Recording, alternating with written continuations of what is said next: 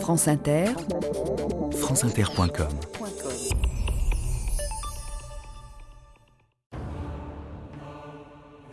Un homme de chez nous a fait jaillir ici, depuis le ras du sol jusqu'au pied de la croix, plus haut que tous les saints, plus haut que tous les rois, la flèche irréprochable et qui ne peut faillir. Charles Péguy, la cathédrale de Chartres. «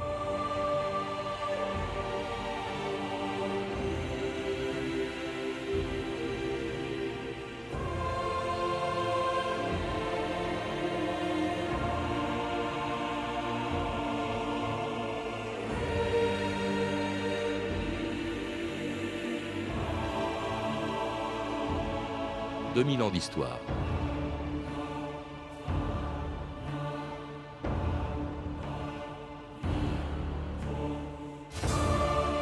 Lorsqu'au milieu du XIIe siècle, l'abbé Sugère décidait de faire construire une nouvelle abbatiale à 3 km au nord de Paris, il ignorait qu'il allait provoquer une des plus grandes révolutions de l'histoire de l'architecture.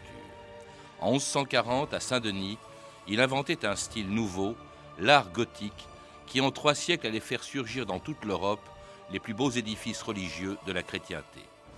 Dessinés par des architectes inconnus dont les noms, gravés dans la pierre, ont aujourd'hui disparu, construites grâce à des milliers de maçons, de charpentiers, de peintres, de sculpteurs ou de simples porteurs d'eau et de pierre, 800 ans après leur construction, les cathédrales gothiques émerveillent encore tous ceux qui viennent du bout du monde pour admirer ce que le Moyen Âge a produit de plus beau. Il faut aborder Notre-Dame en suivant le fil de la Seine et découvrir d'abord, dans son décor de verdure et d'eau, l'ensemble de ce grand vaisseau, si stable dans les remous de la ville. Cette façade méridionale offerte au fleuve est un enchantement. Fantastic. It's really fantastic. Unbelievable. I think everybody here is happy. Are we from Taiwan? Quand je suis près de Notre-Dame, de regarder et de, de me dire waouh. Je sais pas, c'est comme la, la, mer de la France, donc une maman qui, qui, qui, est ronde et qui est grande et qui sort, qui est là, qui est large, accueillante, belle, il y a le soleil, il y a, il y a tout. C'est, c'est un endroit de, de rêve, c'est du chaleur, c'est. C'est super. Rolling in Paris, the city awakes to the bells of Notre-Dame.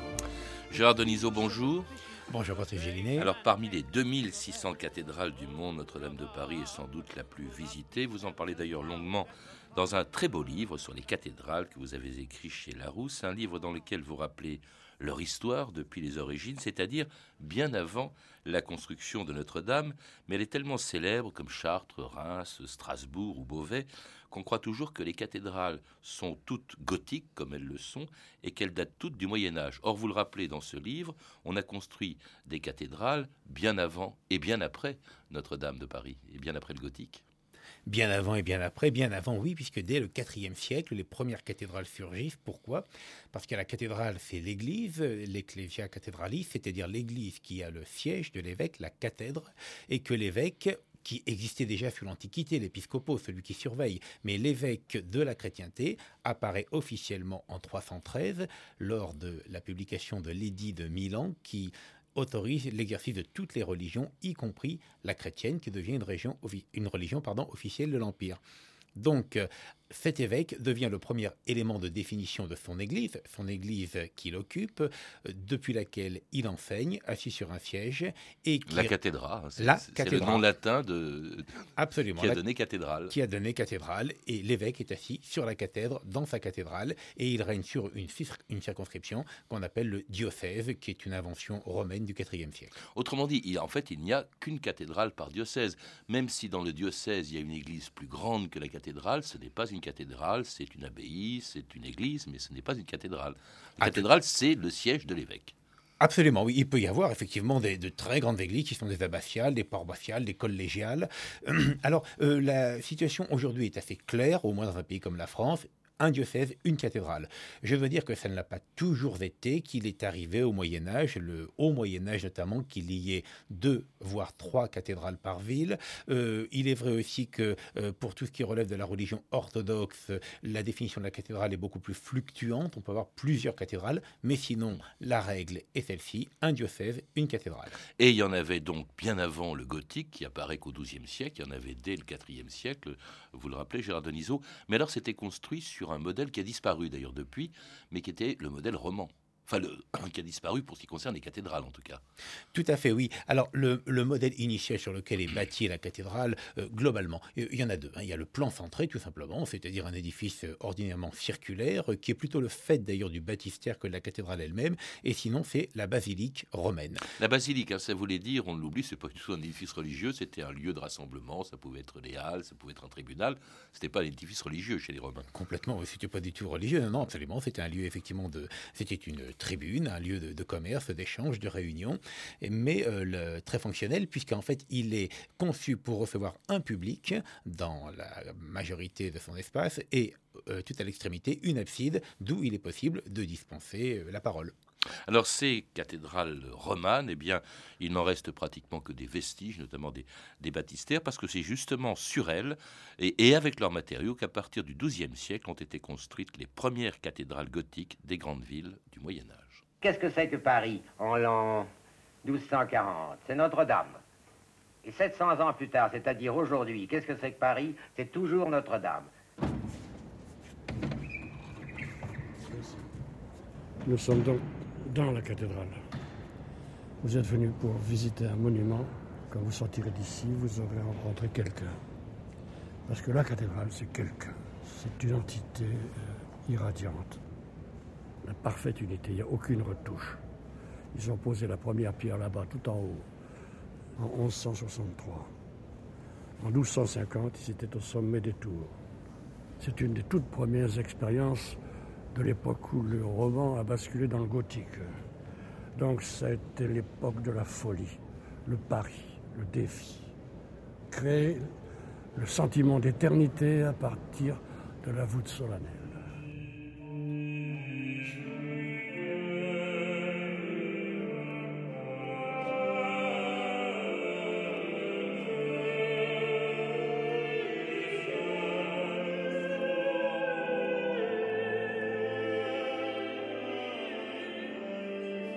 Un sentiment d'éternité à partir de la voûte solennelle, c'était le père Leclerc faisant visiter Notre-Dame en 1997 et rappelant que c'était une des toutes premières expériences de l'art gothique, la première n'étant pas d'ailleurs euh, faite dans une cathédrale, c'est une basilique, c'était même une, une abbatiale, c'est à Saint-Denis qu'est né le style gothique, Gérard. Oui, dans l'abbaye de Saint-Denis, l'église l'abbatiale, donc de l'abbaye de Saint-Denis. L'abbé de Saint-Denis s'appelait Fugère, qui fut régent du royaume et qui fut un homme d'exception. Et il y a quelque chose d'absolument étonnant, stupéfiant, incroyable, extraordinaire dans cette histoire du surgissement du gothique, qui ne sera ainsi nommé que beaucoup plus tard d'ailleurs. Hein. Et de manière péjorative. Hein. Par Vasari, de manière péjorative, parce qu'il n'entendait rien au développement de cette art médiévale. Les Allemands, c'était des barbares. Le goth, c'était le barbare. En fait, on a parlé à l'époque d'Opus Francifienum, on pourrait traduire à peu près d'art francilien, on ne serait pas très loin. Et alors, l'idée, l'idée préexiste à l'heure. Ça, c'est complètement fantastique. L'idée de suggérer une illumination, sans faire de mauvais jeu de mots, il faut que la lumière entre dans le temple. Or, un temple, une église, c'est extraordinairement lourd. Il faut couvrir une église, il faut donc bâtir des murs très puissants. Dès qu'on les ouvre, on fragilise l'édifice. D'où la systématisation de l'arc brisé qui réduit la poussée et surtout deux inventions extraordinaires sur lesquelles je ne reviens pas techniquement, que tout le monde connaît. La voûte d'ogive qui permet de renvoyer les forces de poussée sur les supports et le maintien de ces supports par l'arc boutant à l'extérieur qui est à l'extérieur donc qui permet d'éviter les murs. On arrivera ainsi par exemple à la Sainte-Chapelle à une absence quasi totale de murs, tout est remplacé par une verrière. Hmm. Alors tout est plus grand, tout est plus lumineux, euh, plus grand. Il y a des tailles extraordinaires parce qu'il y a une compétition qui se, qui se fait. Hein. Euh, Notre-Dame, la, hauteur de la voûte, c'est 36 mètres, Amiens 42, Beauvais 48, des flèches également beaucoup plus hautes. La plus haute, je crois, c'est Strasbourg, enfin à l'époque, non? À l'époque, et ça reste toujours la plus haute flèche médiévale, oui. Mm. Et puis alors des vitraux hein, qui laissent passer la lumière, ça aussi c'est une nouveauté. Tout ça parce qu'il y a des grandes ouvertures qui n'existaient pas dans les églises romanes. Ah, pas du tout. Les églises romanes étaient évidemment assujetties à, comment dire, au support de ce qui les couvrait. Donc, c'était des murs très épais, très peu ouverts et de toute façon cantonnés de contreforts. Tandis qu'avec la technique de l'arc-boutant et de la voûte d'ogive combinée, puisque l'une ne va pas sans l'autre, il y a contrebutement de, l'ogive par l'arc, eh bien, on peut ouvrir un, mur, les vider presque totalement. Les fenêtres de Beauvais, les hautes fenêtres de la Clairvoie mesurent une hauteur de 18 mètres. Hmm. C'est assez extraordinaire. Et extraordinairement résistant aussi. C'est pour ça qu'on les voit encore. Quand même, elles ont tenu des chocs aussi considérables que les révolutions, que, que les guerres. Euh, la cathédrale de, de, Reims a, été, a reçu 300 bombes pendant la guerre de 14-18, elle est restée debout. Euh, celle de Cologne, c'est encore plus spectaculaire parce que elle a survécu au bombardement allié de 1945. C'est même, je crois, alors que c'était le plus haut édifice de Cologne, le seul bâtiment qui soit resté debout. Oui, les photos sont saisissantes. On voit Cologne debout au milieu d'un champ de ruines, c'est hallucinant. Euh, ça tient à l'étonnant paradoxe de la cathédrale gothique, qui est un objet fantastiquement résistant parce que fantastiquement léger. La structure reste en place, les supports restent debout, les arcs, les ogives.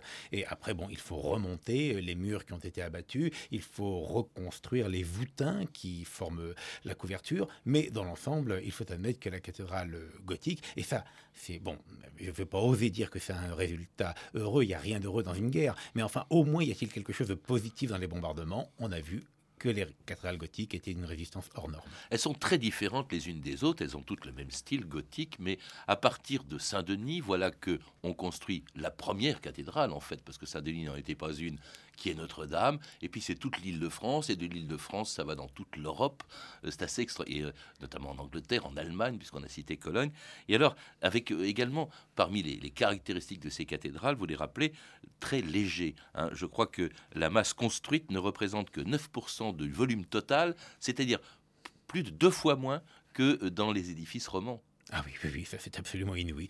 On comprend que Le Corbusier, le grand architecte, est passé d'innombrables heures euh, au soir de sa vie à méditer devant Notre-Dame. Alors un travail évidemment colossal pour l'époque, pour le Moyen Âge, et qui nécessitait beaucoup plus de main-d'œuvre qu'il n'en faut aujourd'hui pour restaurer les cathédrales. France Inter, Patrice Bertin, le 1er mai 1980. Les chefs-d'œuvre en péril, la Coutances, dans la Manche, une douzaine d'artisans sont mobilisés sur un travail extrêmement délicat. La restauration des flèches de la cathédrale gothique, deux flèches qui grimpent à près de 80 mètres de haut et qui s'effritaient petit à petit. Là où la chose se complique, c'est que les flèches de Coutances sont constituées de grosses pierres emboîtées les unes sur les autres, sans la moindre charpente. Sylvain Augier est monté là-haut pour y rencontrer Guy Planchon, chef de chantier, qui lui explique dans le détail les opérations. Cette flèche, on l'a échafaudée. Euh, on a mis trois mois pour l'échafauder.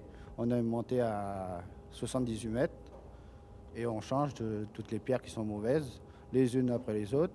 On les retaille euh, comme à l'origine. Pierre par pierre Pierre par pierre. Et on en a euh, plus de 1000 à changer. C'est un travail que vous faites exactement comme au Moyen Âge, en somme euh, Oui, tout à la main.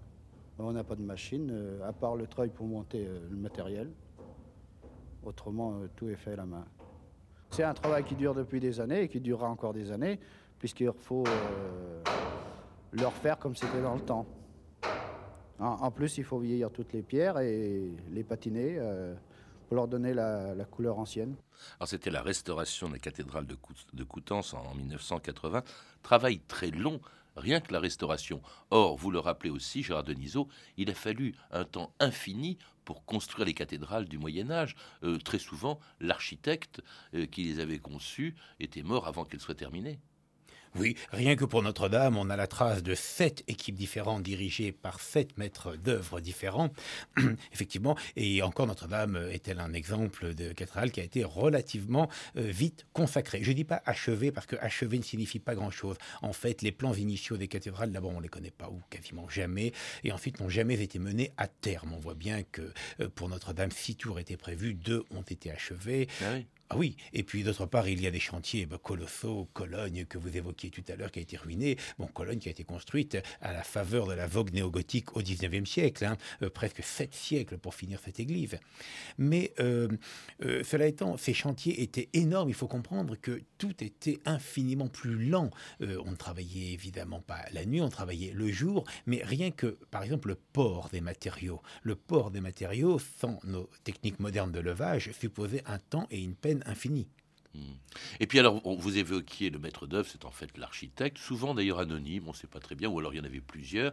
Il y en avait quelques-uns qui s'occupaient de plusieurs chantiers euh, à la fois, et puis alors qui dirigeaient une véritable armée euh, d'artisans, d'ouvriers, qui étaient tous d'ailleurs rémunérés. Hein. C'était pas, on dit souvent, c'est la foi qui les conduisait. Certes, ils l'avaient, la foi sûrement, mais il n'y avait pas que ça qui fait qu'ils travaillaient. C'était des professionnels.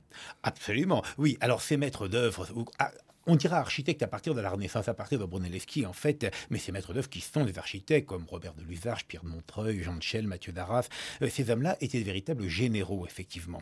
Et ordinairement, c'était eux-mêmes souvent d'anciens praticiens de la pierre, euh, du bois, euh, la charpente ou la taille de la pierre, voilà ce qui fournissait les maîtres d'œuvre. Et ces hommes-là dirigeaient une foule énorme. Et ce qui est remarquable, c'est que vous avez évoqué tout à l'heure, j'y reviens une seconde, le problème du foyer francilien. Initialement, il y a la cathédrale gothique qui est née en France, qui est un art hum, français, ça ne veut pas dire grand-chose, francilien, avec Senlis, avec Noyon, avec euh, euh, Sens, euh, Saint-Denis, Notre-Dame, Mantes, Meaux, Soissons.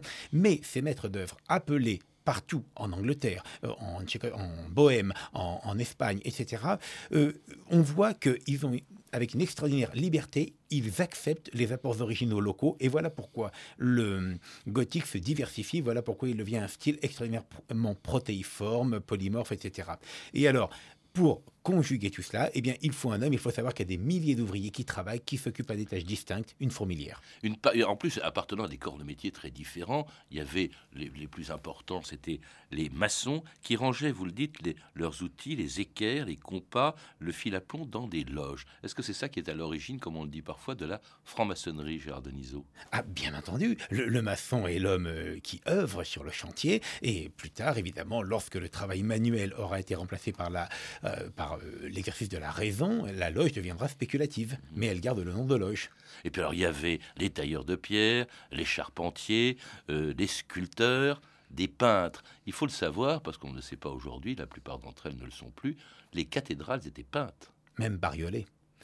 La couleur était un luxe au Moyen Âge, un luxe inouï. Le vêtement, l'habitat, tout cela était privé de couleur ordinairement. Donc le couleur était, la couleur pardon, était la marque du luxe, de la dévotion. Et effectivement, le vitrail qui sacralisait l'espace euh, par ces scènes sacrées colorées que traversait la lumière, la fresque, la tapisserie, tout le mobilier liturgique, tout ça faisait appel à des couleurs. Et aujourd'hui encore, par exemple à Amiens ou sur d'autres chantiers, on peut voir grâce à la restitution de la couleur au moyen d'une projection de rayons laser ce qu'était la façade de la cathédrale. Ça, ça nécessitait des moyens énormes. Qui finançait ces cathédrales Comme d'habitude, le peuple, mais enfin, sous quelle forme? Alors, euh, globalement, il y avait d'abord, euh, évidemment, un financement direct qui était celui tout à la fois du chapitre, la congrégation de l'Église, et de l'évêque lui-même. L'évêque qui percevait un impôt et qui, re- enfin, qui, et qui reversait, qui redistribuait pour la construction du bâtiment.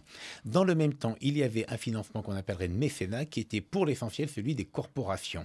Par exemple, les bouchers, les, boulangers. Les... Et alors, si vous voyez par exemple à Chartres se dérouler la grande théorie des vitraux, eh bien vous voyez le vitrail des vendangeurs, le vitrail des bouchers, etc.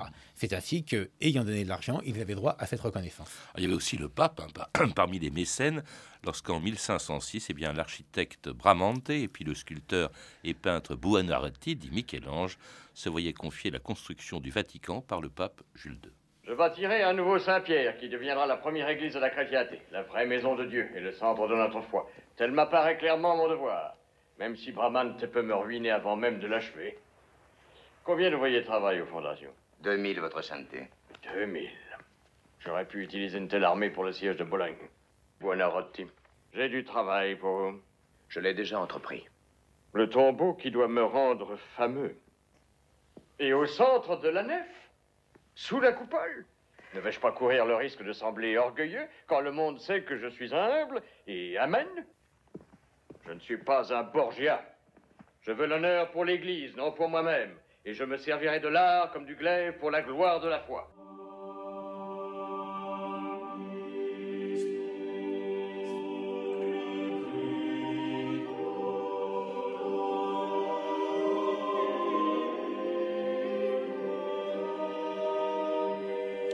Avec le, Vatican, Gérard Denisot, on est dans une cathédrale, et même la plus importante, puisque c'est celle de l'évêque de Rome, c'est-à-dire du, du pape, mais on n'est plus, on est au XVIe siècle, et on n'est plus dans le gothique. Plus du tout. Nous sommes à l'époque de la Renaissance. Alors la cathédrale de Rome reste Saint-Jean du Latran, euh, la tête et mère église de toute la chrétienté, mais effectivement, le pape étant l'évêque de Rome, Saint-Pierre est l'église dans laquelle il officie.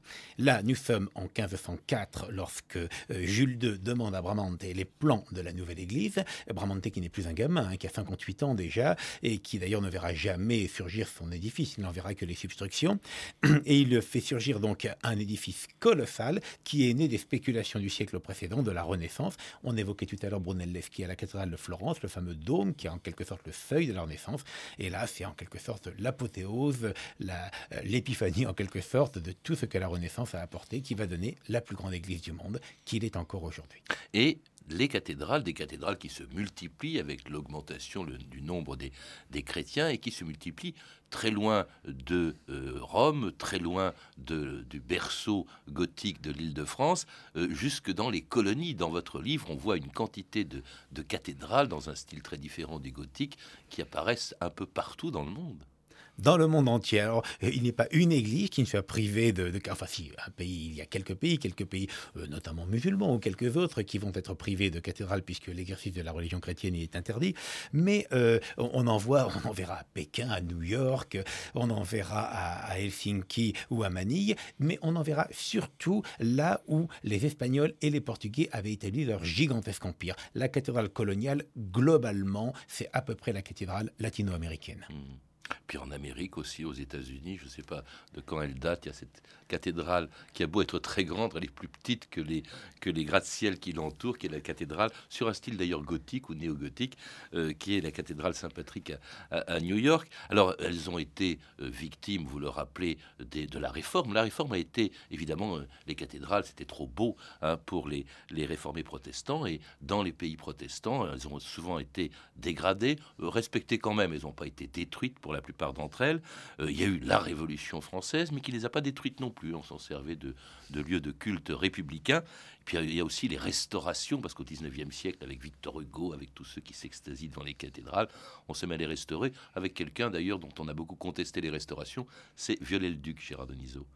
Oui, alors curieusement, là, je vais me faire l'avocat à la fois du génial Victor Hugo, de son délire verbal absolument fabuleux. Victor Hugo, qui est le premier à penser la cité médiévale comme issue de la cathédrale. Vous voyez, il fait un lien immédiat entre cette, la cour des miracles, toutes ces Notre-Dame de Paris, et Notre-Dame avec ses gargouilles. Et quant à Viollet-le-Duc, alors il faut absolument rendre justice à ce grand homme. Il ne faut jamais oublier que Viollet-le-Duc doit toute sa carrière à une catastrophe. Saint-Denis avait traversé les siècles avec ses deux tours. Une restauration maladroite fait tomber la tour nord. Alors un jeune homme, il s'appelle Viollet-le-Duc, explique au ministère, il a fait entrer, pourquoi on s'est trompé? À partir de là, il va restituer énormément de bâtiments médiévaux. Ce qui est vrai, c'est qu'il s'est laissé aller à euh, un certain enthousiasme. Il n'avait pas cette, euh, ce respect archéologique qu'on a pour euh, le passé. Mais je veux dire qu'aujourd'hui, un nouveau débat est posé, un débat qui est quand même très français, c'est-à-dire que nous, en France, nous voulons absolument respecter le dessin d'origine. Les Italiens et les Anglais, par exemple, dans le domaine du patrimoine, sont beaucoup plus libres. Qu'est-ce qu'elle a de très différent, Notre-Dame, par Viollet-le-Duc, et celle du Moyen-Âge, du XIIe siècle? Eh ben, On le voit d'abord euh, grâce aux gravures. Alors, il faut comprendre que Notre-Dame est déjà un bâtiment qui n'avait jamais cessé d'évoluer. Alors, ce qu'elle a de nouveau, d'abord, c'est sa solidité. Hein, c'était un édifice qui était en ruine, qui était dangereux, qui était euh, en déshérence.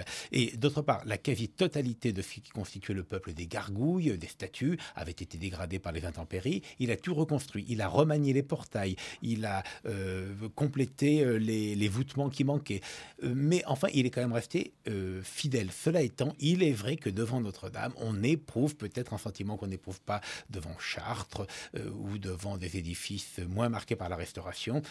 devant Notre-Dame, on a le sentiment que c'est très neuf. Mmh.